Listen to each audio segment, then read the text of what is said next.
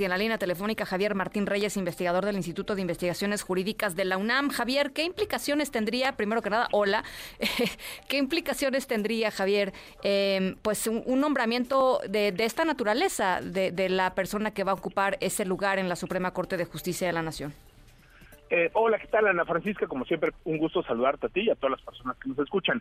Mira, yo te diría, creo que hay, hay dos dimensiones eh, del problema y yo te diría, las dos son problemáticas. A ver. ¿no? Eh, la primera es que es cierto eh, que la Constitución contempla un mecanismo que se ha criticado hasta el cansancio porque le da mucho poder al presidente. Claro.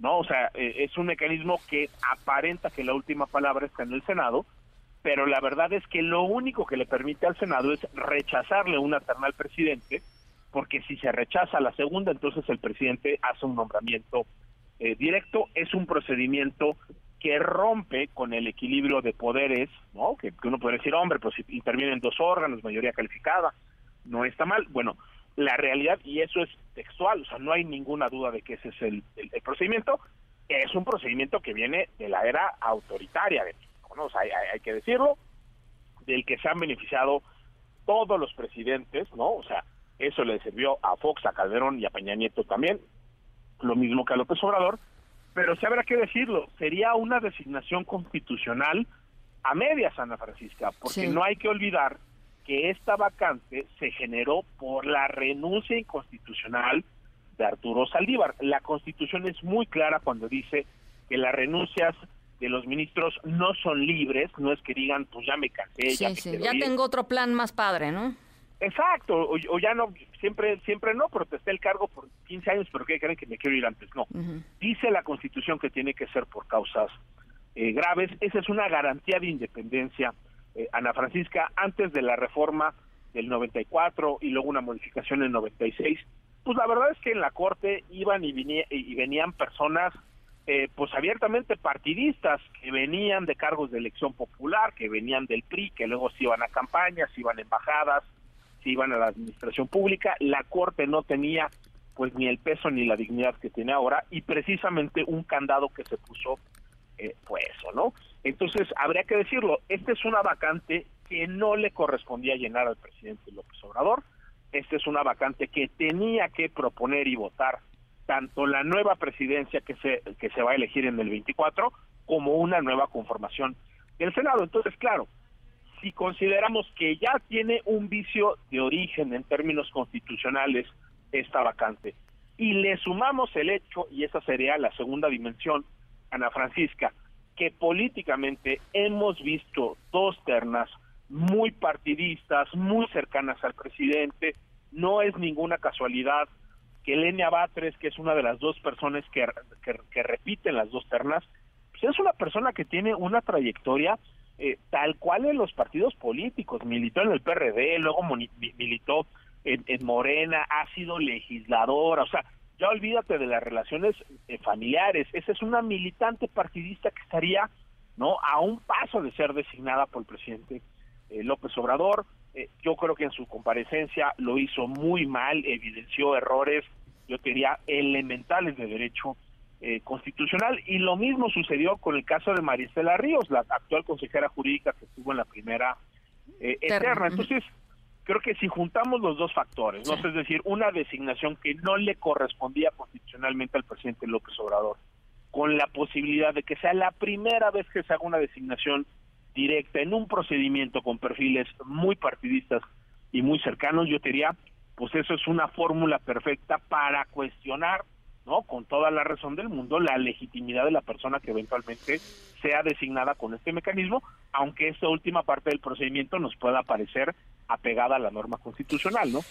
Oye, el, el tema de, de, la renuncia de, Saldívar, este, el, el, pretexto de Saldívar es decir, eh, pues esto es grave porque es importante, ¿no? O sea, uno de los sinónimos de gravedad es importancia y, y, aquí hay un, tema de importancia, este, eso es lo que dice, eh, es lo que dijo Saldívar y es lo que ha defendido eh, todo este tiempo, pero bueno, dejando ese tema, dejando ese tema de lado, pues qué difícil también esta nueva conformación de la Suprema Corte eh, eh, porque finalmente pues ahí hay por lo o habría por lo menos dos eh, personas seriamente cuestionadas, ¿no? La ministra Esquivel eh, por todo el tema de um, el, plagio, ¿no? El supuesto plagio de su tesis eh, en, la UNAM y pues esta este segundo esta segunda persona que podría pues sentarse en uno de estos de estos importantísimos lugares.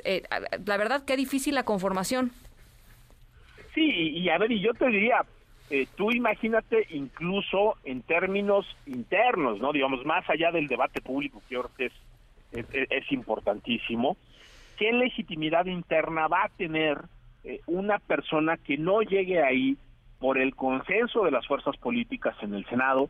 Porque nos guste o no guste, pues las 10 personas que actualmente integran la Corte llegaron ahí porque una mayoría calificada de por lo menos dos terceras partes y en muchas ocasiones Ana Francisca con porcentajes incluso mucho mayores de votación están ahí están ahí porque un órgano representativo no plural donde hay diversidad de visiones decidió que tenían el perfil eh, para estar. Bueno pues yo creo que una persona que llegue por dedazo por más que el dedazo esté constitucionalizado en, en, nuestro ordenamiento jurídico mexicano bueno creo que eso no podría eh, generar pues déjame ponerlo así una situación todavía más complicada al interior eh, eh, de la corte.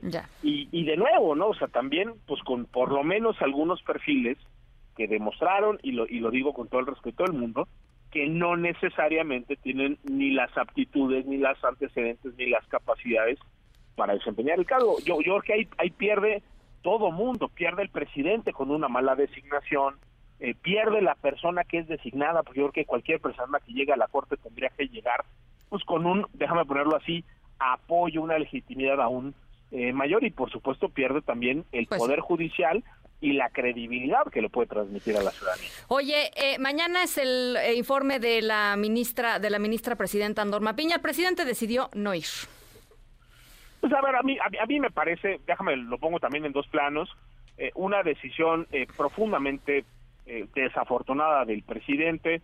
O sea, es, es decir, creo que al presidente lo que le molesta es que a diferencia de lo que pasó con la era de Saldívar, pues hoy la Corte, aunque tenga decisiones que podamos discutir, Ana Francisca, pues es una Corte que ha mostrado un mayor grado de independencia, ¿no? Y eso creo que es eh, muy importante y creo que el, presidente a final de cuentas se exhibe más él que el daño que le puede generar a, una institución como es la Suprema Corte de Justicia. Pero también yo te diría, Ana Francisca, creo que también, como mira, hemos visto en otros momentos, ¿no? Como cuando el presidente de la República iba a entregar su informe al, al Congreso y todos decíamos, es el día del presidente. Pues caray, mira, yo la impresión que tengo es que los tres poderes tienen la misma jerarquía en nuestro ordenamiento jurídico. Este es un informe que rinde la presidencia de la Corte y del Consejo como poder judicial de cara a la ciudadanía, o sea, quienes nos están informando es a todas y a todas las personas que vivimos, habitamos en, México. No es un informe que se le rinda ni al presidente de la República ni al Poder Legislativo. Entonces yo diría quizás incluso una oportunidad para replantearnos, ¿no? Todas estas eh, actos pues como muy simbólicos donde de repente creo que le damos un poder desmedido al titular del Ejecutivo Federal. Creo que eso es parte de nuestra herencia autoritaria del hiperpresidencialismo que vivimos durante muchísimos eh, años y que parece que está resurgiendo. Entonces, incluso en el plano simbólico, yo te diría, ahí hay una oportunidad para resignificar lo que es un informe de quien preside la Corte y el Consejo. Eh, creo que ha sido una buena presidencia la de Norma Piña y ojalá mañana la nota sea pues el contenido del discurso que dé la presidenta y eventualmente su informe y pues no tanto esta, eh, déjame ponerlo así, esta ausencia eh, pues muy lamentable por las razones que están detrás del presidente López Obrador en México. Bueno, pues ya lo estaremos eh, eh, conversando. Gracias, Javier Martín, por, por siempre generosamente compartir tu punto de vista con nosotros y estamos en comunicación. Gracias. No, hombre, para el contrario, Ana Francisca, un saludo.